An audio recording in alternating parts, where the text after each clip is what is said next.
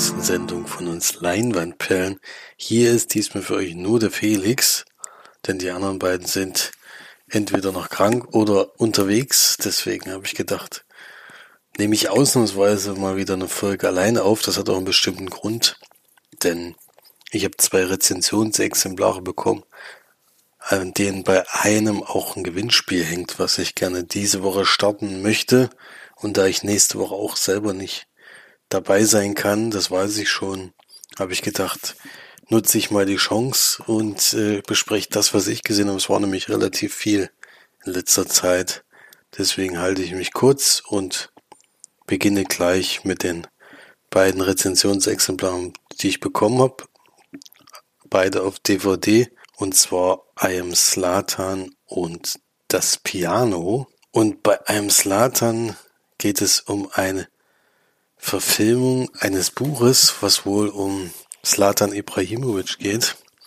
Den Spieler, der aktuell auch noch Profi ist, äh, jetzt mit 40 Jahren weiterhin spielt und immer noch sehr erfolgreich ist. Und hier geht es aber drum, wie so seine Jugendzeit war und dann, wo er zum, so die ersten Schritte bei Malmö gemacht hat, bevor er eben zu diesem großen Profi wurde. Teilweise sieht man auch noch Ausschnitte, wie er bei Ajax Amsterdam spielt. Das ist ja dann der erste große Club, zu dem er wechselt. Aber die meiste Zeit spielt es in Schweden. Und in der Zeit, wo er eben aufwächst, hat ein schwieriges Familienverhältnis zu Hause gehabt. Die Eltern sind getrennt. Ähm, die Mutter ist alleinerziehend mit drei Kindern. Mit dem Vater also warum die sich getrennt haben, das war jetzt nicht Thema des Films. Aber sie haben auf jeden Fall so ein Verhältnis, dass die Kinder immer mal bei ihm sind und auch äh, die haben ein gutes Verhältnis zu dem Vater. Kommt allerdings dazu, dass äh, ein paar Familiensachen zwischenzeitlich noch passieren. Die Mutter hat in, ein, in einer Situation großes Pech und das führt sogar so weit, dass die Kinder beim Vater wohnen und bei denen gibt's aber dann auch noch Schwierigkeiten. Also es ist nicht ganz so einfach. Das spiegelt sich auch ein bisschen in seinem Charakter wieder. Es, äh, er wird sehr schnell aggressiv, mh, hm, macht viele Dinge, die halt so junge Menschen halt leider manchmal tun.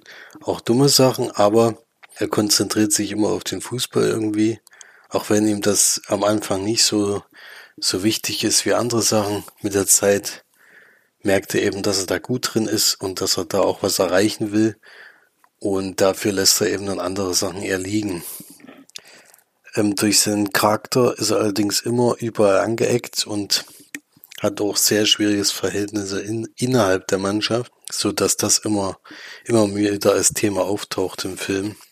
Und man kennt ihn ja bis heute, ist ja sehr, also kommt ja immer sehr arrogant rüber, obwohl das manchmal, glaube ich, auch ein bisschen Schauspiel ist oder dazugehört.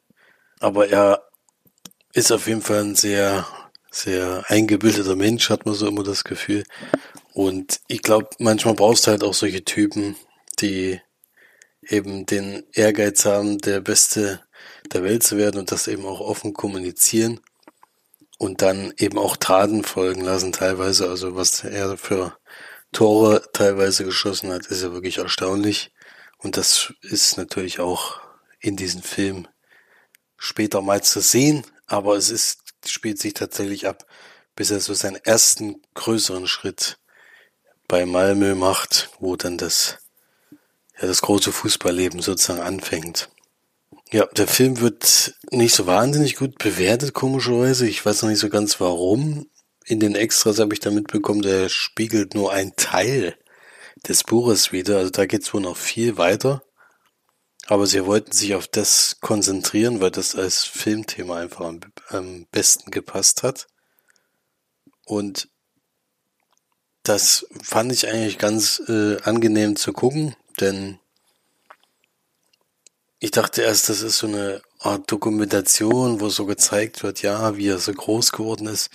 Das fand ich ja bisher bei anderen Fußballern immer schwierig, weil sich, sich dann immer Leute einladen, die über sie sprechen und die, die alles toll finden.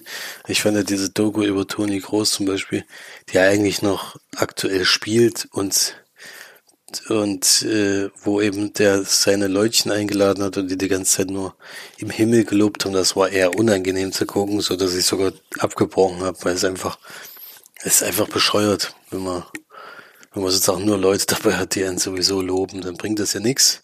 Aber hier ist tatsächlich ein ganz normaler Film und wenn das in dem Buch ähnlich ist, dann ist er wohl sehr kritisch auch mit sich selber umgegangen. Also nicht nur in Form diese Bilder, die man da gesehen hat, sondern er hat einfach die, die Kindheit so erzählt, wie sie war und wie er dazu geworden ist, wie er jetzt ist. Also da hat es sicherlich auch andere Einflüsse gegeben. Deswegen auf jeden Fall interessantes Thema. Habe ich gerne geguckt und wird da so sechs von zehn Leinwandperlen geben. Extras habe ich ja schon genannt. Es gibt zwar welche, muss ich aber wieder vorsichtig sein. Denn das sind so Clips, so diese Clips, die man eigentlich vorab bei Filmen meistens bekommt, wo man kurz der Regisseur was versagt oder ein ganz kurzes Interview mit, mit den Hauptdarstellern, wo dann mal ein Filmschnipsel drin zu sehen ist. Also die gehen maximal zwei Minuten. Das sind glaube ich so sechs Stück. Mehr ist es leider nicht auf der DVD gewesen. Aber ich bin ja schon über jeden Punkt bei Extras äh, immer froh. Aber ja, ist immer noch zu wenig. Wäre schön, wenn man mehr Einblick bekommt in das Ganze. Hätte mich gefreut. Ja, interessiert an der Weiterführung oder wie es im Buch beschrieben ist, wäre ich trotzdem. Also vielleicht kann man da mal was davon, äh, vielleicht gibt's davon ein Hörbuch oder man liest es einfach so mal. Ja, dann kommen wir zur zweiten, zum zweiten Rezensionsexemplar und zum Gewinnspiel. Das Piano, kann man sich jetzt schon vorstellen, ist tatsächlich ein Film von 1993 und wurde jetzt nochmal aufgelegt. Den kann man sich jetzt in 4K erwerben, wenn man das möchte. Und ich durfte mir den jetzt schon mal anschauen. Er erscheint tatsächlich am 11.8. und ist ein Klassiker, kann man eigentlich sagen, denn er wird wahnsinnig, wahnsinnig viel gelobt und ist auch gut besetzt, vor allen Dingen. Hauptdarstellerin ist Holly Hunter, Anna Parkin ist noch dabei als sehr junge Darsteller noch, Hawaii Kettel und Sam Neill zum Beispiel. Und worum geht's? Es geht um Ada, die nach Neuseeland geschickt wird die ist stumm und kommt da am Strand an, nach einer sehr, sehr beschwerlichen Reise ähm, und hat ihre Tochter dabei und ein Klavier. Das Klavier ist als Gepäckstück eigentlich das Wichtigste. Und ich habe jetzt nicht ganz die Verhältnisse verstanden, warum es so ist, denn es ist tatsächlich so, dass sie da einen Mann heiratet, den sie gar nicht kennt. So, so eine Art, also dass er verheiratet wird. Und dort, ja, das ist eigentlich ein Leben im Urwald. Er versucht da so sein Land äh, zu erweitern und zu vergrößern und mehr Leute dazu zu bekommen. Und hat da so eine Art Herrenhaus, wo auch richtige, also wo auch Bedienstete dabei sind. Und er kriegt halt jetzt so eine Frau mit Kind und ist erstmal anscheinend nicht so angetan, vor allen Dingen von den Gepäck, was sie hat, weil die Reise zu diesem Haus ist sehr, sehr beschwerlich durch den Dschungel oder durch die Wälder, die es da gibt, mit wahnsinnig viel ähm, Sümpfen. Und deswegen beschließt er da erstmal das Klavier dort zu lassen. Und das ist so, ein, so eine Art Knackpunkt, kann man sagen, in der Beziehung zwischen den beiden, die ja bis dahin noch gar nicht existiert. Aber dadurch, dass er das da lässt, ist eigentlich diese Beziehung zum Scheitern verurteilt, weil das das Wichtigste für sie ist, dass sie stumm ist. Ähm, ja, erzählt sie eigentlich alles über ihre Musik, die Gefühlslage, die sie gerade ist und sowas. Und da ist das einfach das Wichtigste. Der hätte eigentlich alle Gepäckstücke da lassen können. Hauptsache das Klavier wäre mitgekommen, das wäre das Allerwichtigste, das Allerwichtigste für sie. Und dort äh, dabei eigentlich schon, lernt sie jemanden kennen, der in der Nähe wohnt, der so eine Art Freund von dem Mann ist. Und der bekommt dann irgendwann mit, wie wichtig ihr dieses Klavier ist und entscheidet sich das dann äh, zu tauschen mit dem, mit dem Mann, der da diese Frau äh, geheiratet hat. Und bei sich wollte er sich einfach Musikstunden von ihr geben lassen. Aber es ist schon so eine Art Versuch, auch dieser Frau näher zu kommen. Und das versucht er dann auch auf gewisse Art und Weise. Ich verrate jetzt mal noch nicht wie, weil das schon eine Besonderheit ist, finde ich. Und ich glaube, das ist auch die Besonderheit des Films, denn es ist schon also ein sehr schwieriges Verhältnis zwischen den beiden. Also zwischen beiden, also zwischen den Ehemann hatte ich ja schon gesagt, aber auch zu dem zweiten Mann, der sich anscheinend so ein bisschen in sie verguckt hat, aber die Art und Weise, wie er eben versucht, ihr näher zu kommen, ist ja etwas schwierig. Kann man gleich mal voraussagen.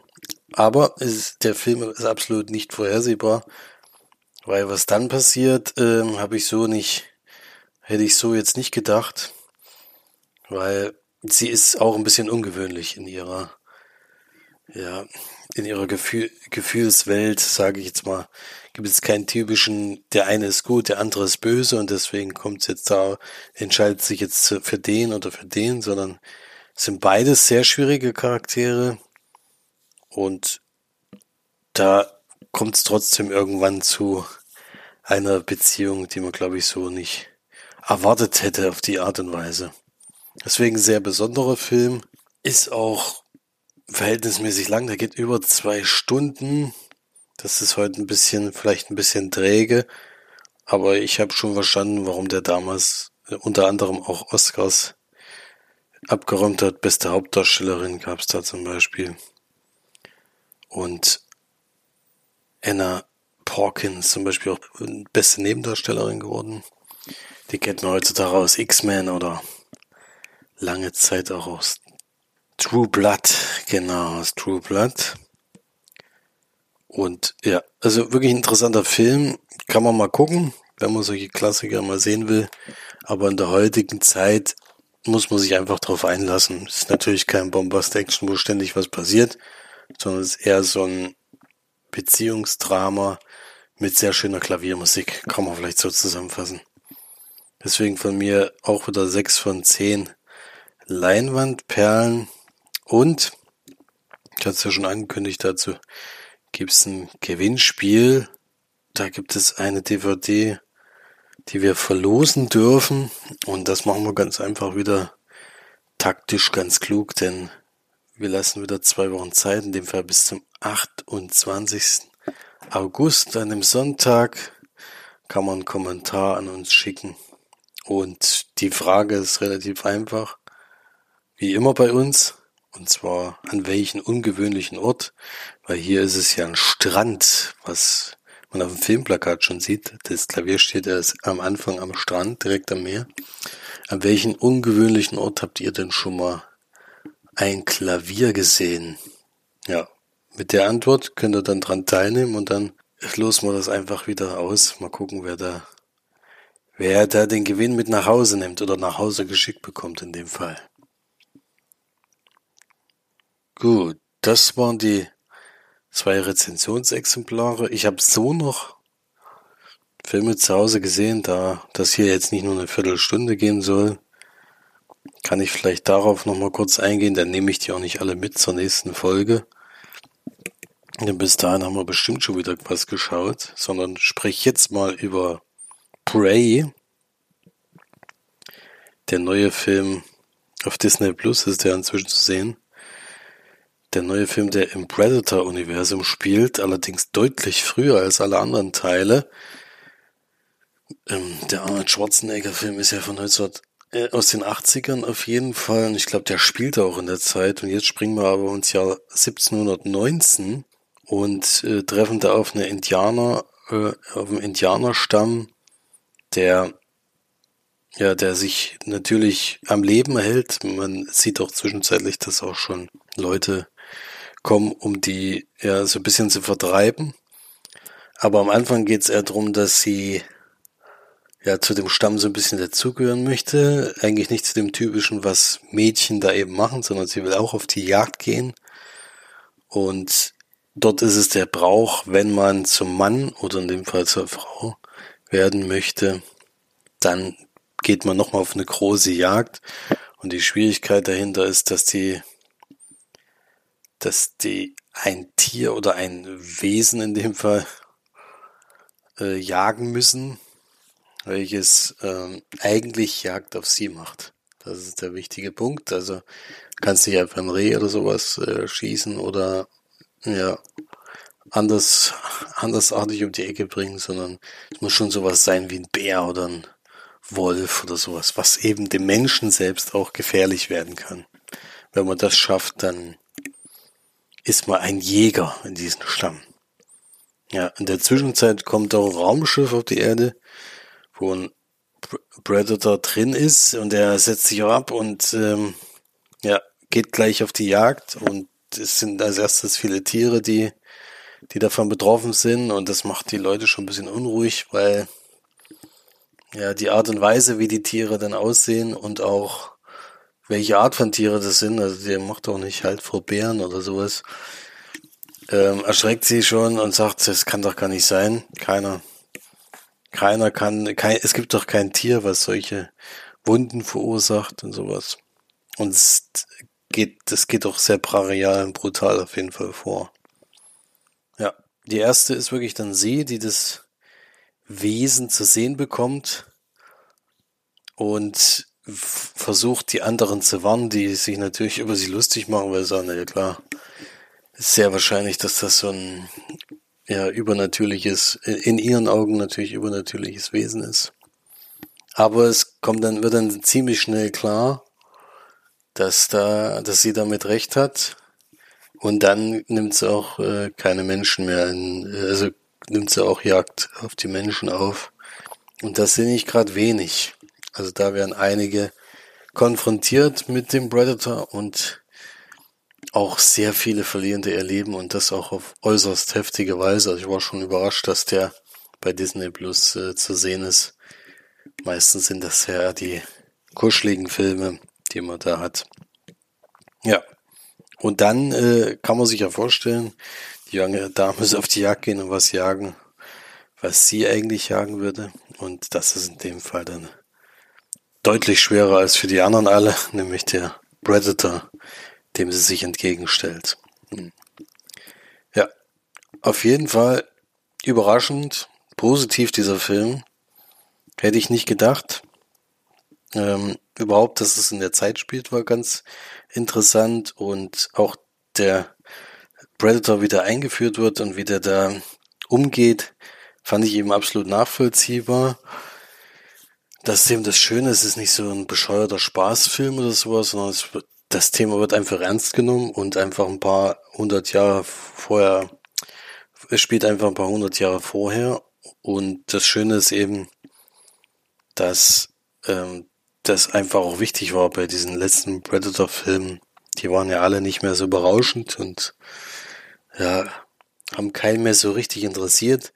Jetzt hat man wieder so das, dieses Originalgefühl, eins gegen eins so ein bisschen, ähm, ja, über, über natürlich oder nicht übernatürlich, aber überkräftiges Wesen kämpft gegen Menschen.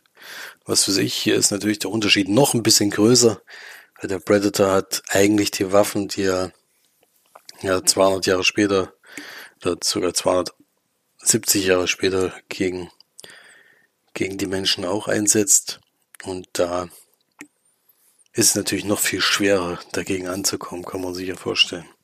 Ja, also wirklich äh, überraschend positiv, spannend auf, auf gewisse Art und Weise. Und vor allen Dingen ist der Zweikampf zwischen denen wirklich gut inszeniert. Ist ein bisschen schade, dass sie den direkt bei Disney Plus jetzt äh, den Stream gebracht haben. Der läuft ja gleichzeitig auch im Kino. Ich glaube, einen Tag vorher ist er angelaufen. Weiß ich nicht, äh, ich da neigt man natürlich immer gerne dazu, den zu Hause zu gucken, weil es natürlich kostengünstiger ist, wenn man Disney Plus sowieso schon hat. Aber ich glaube, der hätte im Kino noch ein bisschen besser funktioniert. Deswegen ist es eigentlich schade drum. hätte man da eigentlich gucken sollen. Und ich hätte, wie gesagt, nicht erwartet, auch nach dem Cover, das ist ja einfach nur die Dame mit so einem hellen grünen Strich im Gesicht, hätte ich nicht erwartet, dass der so heftig ist, aber der ist auch ab 16 Jahren freigegeben und das ist auch gerechtfertigt. Ja, gibt's, wie gesagt, jetzt gerade aktuell bei Disney Plus. Gut, gehen wir gleich weiter. Ich habe tatsächlich ein bisschen mehr gesehen, deswegen versuche ich jetzt mal das alles irgendwie unterzubringen, auch wenn ich das jetzt hier nicht zu lange werden lassen möchte. Aber ich habe noch eine Dokumentation gesehen, die March empfohlen hatte. In letzter Zeit höre ich sehr viel nach, was March empfohlen hat und wir ja immer zeitlich nicht geschafft haben. Jetzt habe ich mir mal die Zeit genommen und habe diese Dokumentation über dieses College um den College-Skandal in den USA angeguckt, wo ein Mann äh, über verschiedene Netzwerke es geschafft hat, eine weitere Tür zu öffnen, wie es in der Doku immer wieder heißt. Also eigentlich eine ein Seiteneingang, wie man an der Uni vielleicht sich anmeldet, ohne ja, also so eine Art Schlupfloch, um die ganze Aufnahmebedingungen zu umgehen sage ich jetzt mal. Also den USA ist ja so, dass man entweder mit sehr, sehr guten Noten an die Elite-UNUS kommt oder eben, wenn man in irgendeiner Sportart einfach herausragend ist und deswegen da ein Stipendium kriegt. Und der hat es halt geschafft, sich ein System zu schaffen, wo er eben reiche Leute, äh, die Kinder von reichen Leuten, die ihm da fürstlich bezahlt haben, eben irgendwie in diese Unis einschleust, die sie sich eigentlich wünschen, auch wenn sie dafür nicht geeignet sind, eigentlich. Oder sie umgehen einfach damit die Aufnahmeprüfung, um da keine Gefahr zu haben, dass es nicht klappt. Sie gehen damit einfach auf Nummer sicher. Ja. Und es geht halt auch vor allen Dingen drum, wie die Leute erwischt wurden und was die im Nachhinein für Strafen bekommen haben. Also es ist natürlich aufgeflogen, sonst wird es diese Dokumentation nicht geben. Aber die Leute, es ging vor allem darum, dass äh, Telefon, Telefonate damals mitgeschnitten wurden und diese wurden jetzt einfach bildlich nachgespielt, um das so ein bisschen nachempfinden zu können, wie die Leute gearbeitet haben. Und ja, es ist jetzt nicht so ein schwieriges Thema zum Glück, wo man die ganze Zeit, ähm, ja, also wir hatten ja erst Dokumentation, wo es, wo es sehr heftige Themen gab, das jetzt hier nicht so. Aber es ist schon erstaunlich, wie dreist halt manche Menschen sind, dass sie sich sozusagen sowas erkaufen, um im Endeffekt nur fürs Kind so einen Status zu haben. Gar nicht, gar nicht unbedingt, dass er jetzt studiert und irgendwie dann ganz große, ja, ganz große, in, in welche Richtung sie auch immer studiert ist, sondern es geht eher darum, dass der Status da ist, sie ist jetzt an Harvard oder sie ist sonst wo an diesen ganz wichtigen Universitäten und wie viel wert es auch den Menschen ist, dass dieser, dass das eben in der Vita steht des Kindes, ist schon erstaunlich. Und dreist ist es einfach, dass man sich das erkauft und ähm, damit fast davon, also viele sind wahrscheinlich damit davon gekommen und das Schlimme ist, was am Ende kommt, also man könnte es jetzt als Spoiler nennen, aber ich denke, es ist offensichtlich schon, wenn man die Doku anfängt. Ähm, es ist relativ ernüchternd, wie die Strafen ausfallen für die Leute, die das gemacht haben. Ja, also da verstehe ich das Rechtssystem auch nicht, wenn sowas Offensichtliches passiert, dass dann es eher mit so läppischen Sachen endet schon schade drum, weil die Leute hätte man empfindlicher mal treffen müssen, ähm, die da offensichtlich betrogen haben die ganze Zeit. Ja, so viel zu der Doku. Da geben wir immer keine Punkte. Ich finde trotzdem interessantes Thema. Allerdings dieses Nachgespielte finde ich schon ein bisschen anstrengend, weil das auch nicht besonders gut produziert war. Also diese Telefonate dauernd nachzustellen, ähm, ich habe es ja erst gehabt mit anderen Sachen, wo eben so Tonaufnahmen immer eingespielt wurden. Da hat mir das eigentlich schon gereicht. Also ich brauchte nicht unbedingt noch jemanden, der das, der das dann im Film nachspielt und teilweise auch schlecht nachspielt, sondern äh, wichtiger wäre mir gewesen, einfach zu erkennen, was da passiert. Und da fand ich es dann auch irgendwie zu lang gemacht. Also da hätte man sicherlich zeitlich das auch deutlich kürzen können, aber dann wäre es halt keine Filmlänge gewesen. Das war, glaube ich, der ausschlaggebende Punkt. So viel zu der Doku. Zu finden ist ein bisschen schwieriger Titel, deswegen muss ich den jetzt nochmal ablesen. Operation Varsity Blues. The College Admissions Scandal. Skandal. Den gibt's, wie gesagt, bei Netflix. Ja. Okay, dann kommen wir schon zum letzten Punkt für diese Woche. Ähm, ich hatte noch eine Serie angefangen, die auch mit dieser True Crime Geschichte. Ich hatte ja gesagt, eigentlich ich wollte jetzt erstmal Pause machen, weil ich jetzt gerade zu viel davon geguckt habe. Allerdings hatte mich das Thema da sehr interessiert.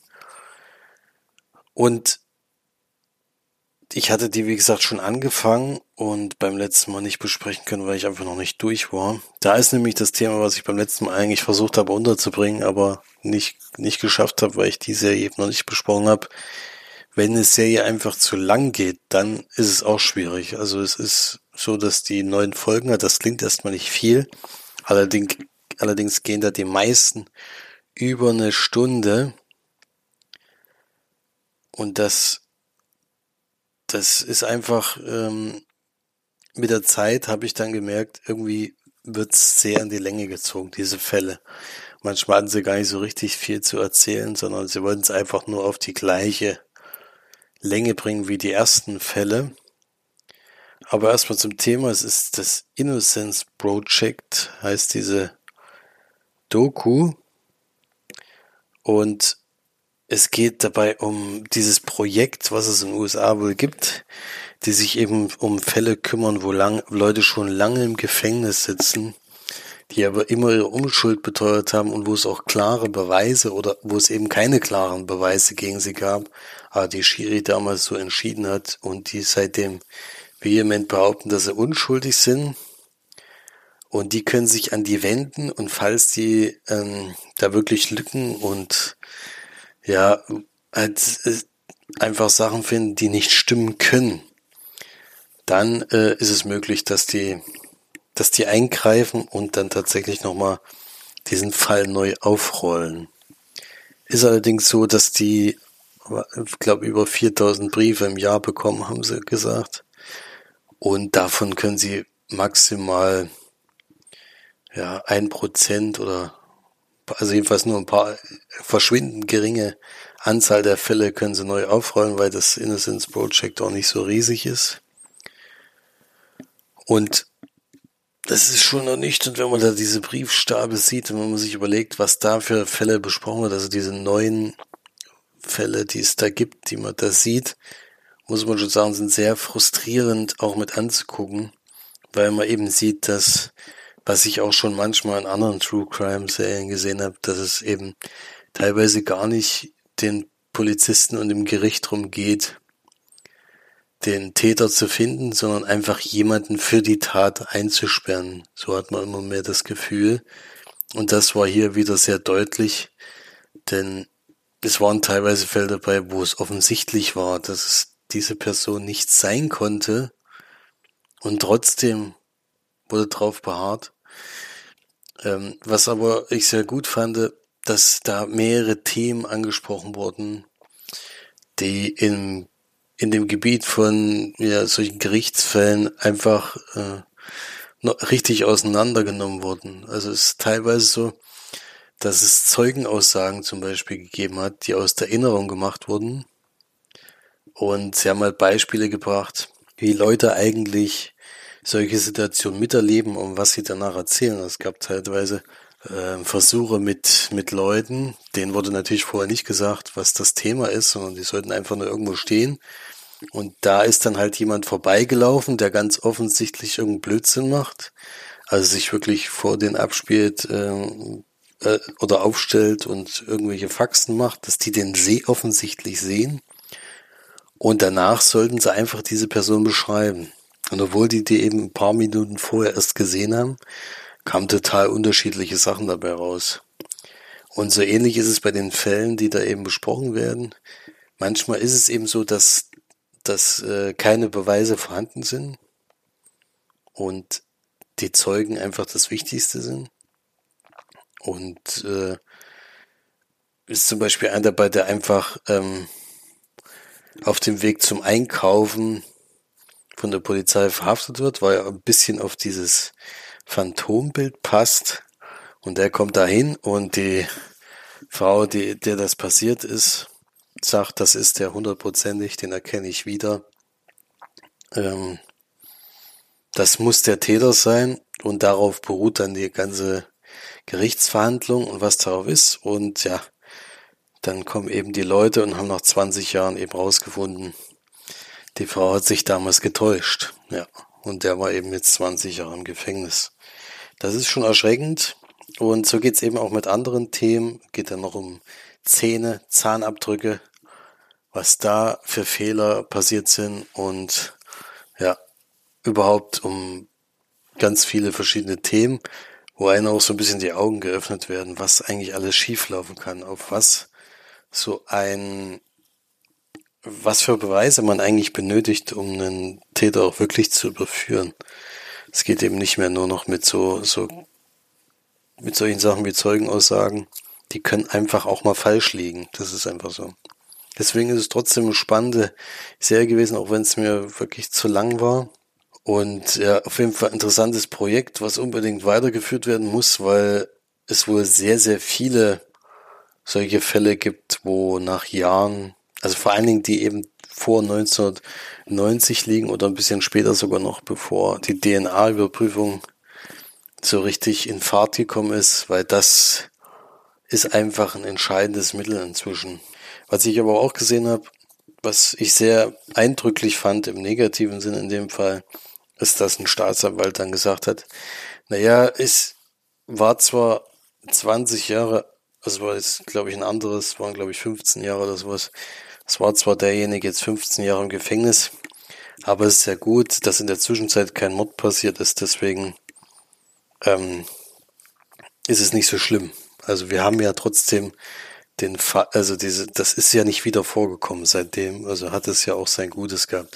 So denkt man da anscheinend, weiß nicht, ob das so gut ist.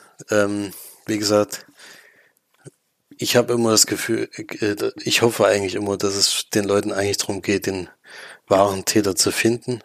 Aber irgendwie kommt mir das langsam abhanden bei diesem System, was es da gibt, leider. Wir werden natürlich auch dahin getrimmt, sind natürlich auch wenige Fälle und die kriegen wir alle zu sehen. Wir kriegen nicht die 100.000 Fälle zu sehen, wo es eben richtig läuft. Aber sowas ist natürlich prekärend. Also da ist auch ein Fall dabei, wo man ja, wo, wo es sehr offensichtlich ist und wo, wo es eigentlich hätte nicht sein dürfen, dass, dass derjenige ins Gefängnis kommt. Kann man eigentlich nicht anders sagen. Deswegen äh, spannende Fälle, aber müsste man, glaube ich, in längeren Abständen gucken, nicht so direkt aufeinander. Meistens mache ich das ja, dass ich das dann ziemlich schnell gucke und dafür ist die Serie nicht geeignet, weil die Folgen einfach zu, dafür zu lang sind. Gut, das dann zu The Innocent Project, ich weiß nicht, Serien, Doku-Serien geben wir jetzt eigentlich auch keine Punkte, aber ich würde trotzdem für Leute, die sich mit solchen Themen gerne beschäftigen, ähm, ist trotzdem eine Empfehlung, weil es viele Themen anspricht, die einfach wichtig sind und von denen man sich, also von dem man auch selber überrascht ist, wie gesagt, mit den Zeugenaussagen hätte ich gar nicht so vermutet, dass da die Leute tatsächlich so falsch liegen können. Und das gar nicht so selten vorkommt, vor allen Dingen. Deswegen auf jeden Fall trotzdem eine Empfehlung. Auch bei Netflix zu sehen. Gut. Jetzt habe ich aber genug vor mich hingeplappert. Ähm, wir werden jetzt übers Wochenende auf jeden Fall ein Familientreff haben, wo auch ein Kinobesuch geplant ist äh, von uns allen. Ähm, da bin ich schon sehr gespannt drauf. Allerdings bin ich dann nächste Woche auf jeden Fall bei der Folge nicht dabei. Das weiß ich schon. Aber dann werde ich die Woche drauf mal drüber sprechen können. Und die Hausaufgabe, die wir für diese Woche eigentlich hatten, die verschiebt sich jetzt einfach nur bis dahin. Und dann bin ich gespannt, wie die anderen beiden den Film fanden. Und ansonsten wünsche ich eine angenehme Woche, eine schöne Zeit. Und vor allen Dingen guckt fleißig Filme, geht ins Kino, wenn es möglich ist. Und dann äh, hören wir uns nächste Woche wieder. Bis dahin. Tschüss.